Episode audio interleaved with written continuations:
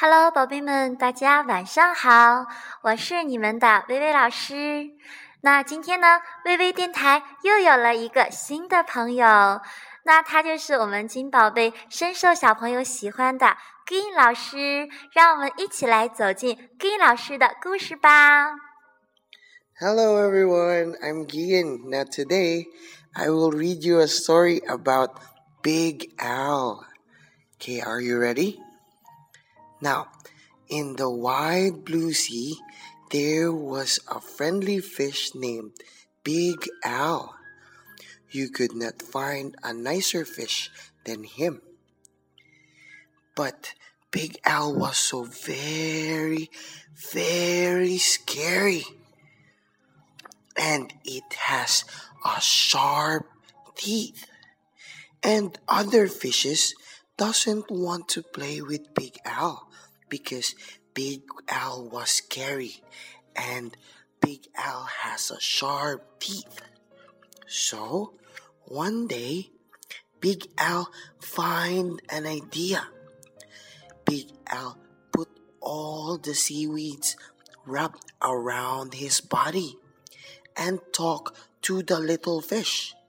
At first, it worked, but then, when Big Al opened his mouth, the little fish saw the sharp teeth. So everyone go swim away from Big Al. And Big Al was alone again. And then the other day, Big Al hide in under the sand to make himself smaller. But then there is a sand go through his nose. And he said, huh, huh, achoo, and sneezed all the sand away. So the little fishes swam away again. But Big Al didn't give up, so he found another idea.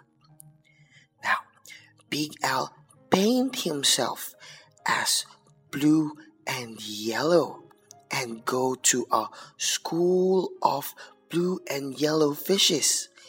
But while they're swimming, Big Al bumped into the little fishes and everyone was so angry and tell Big Al to go away.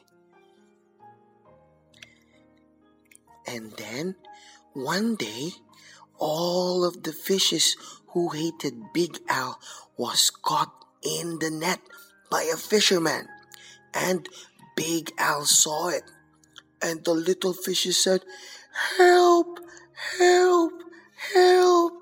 So Big Al rescued all the little fishes and jumped the net away. And then after that, all the fishes swam fast to get away from the net. But something happened. Big Al was tangled up in the net and he was stuck. And the fisherman put him up, up, up, and all the fishes said, What will happen to Big Al now? But the fisherman saw Big Al, and the fisherman said, This fish is so ugly and scary that they can't sell him or eat him.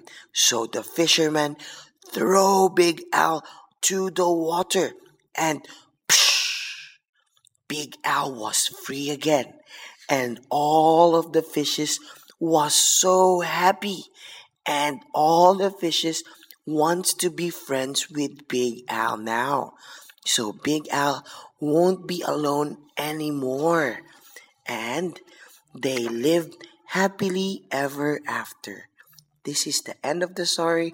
Goodbye and have a good night. Bye bye. OK，谢谢我们金老师带来这样精彩的故事。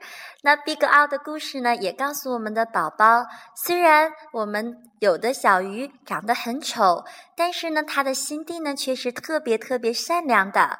毕根奥呢，也用他的善良和勇敢去帮助了那些受到困难的小鱼，同时呢，他也拥有了新的朋友。接下来一首好听的《Under the Sea》送给大家。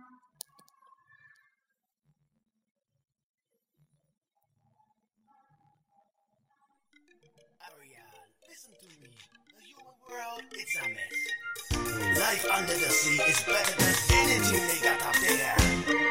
And the seaweed is always greener in somebody else's lake. You dream about going up there, but that is a big mistake. Just look at the world around you, right here on the ocean floor. Such wonderful things around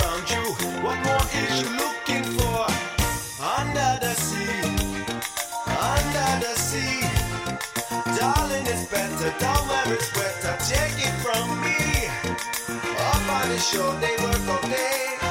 In the sun, they slave away. While we devoting full time to floating under the sea. Down here, all the fish is happy as I feel the wheels war. The fish on the land ain't happy. They sad cause they ain't their bowl. But fish in the bowl is 好啦，亲爱的宝贝们，我们下次见喽，拜拜。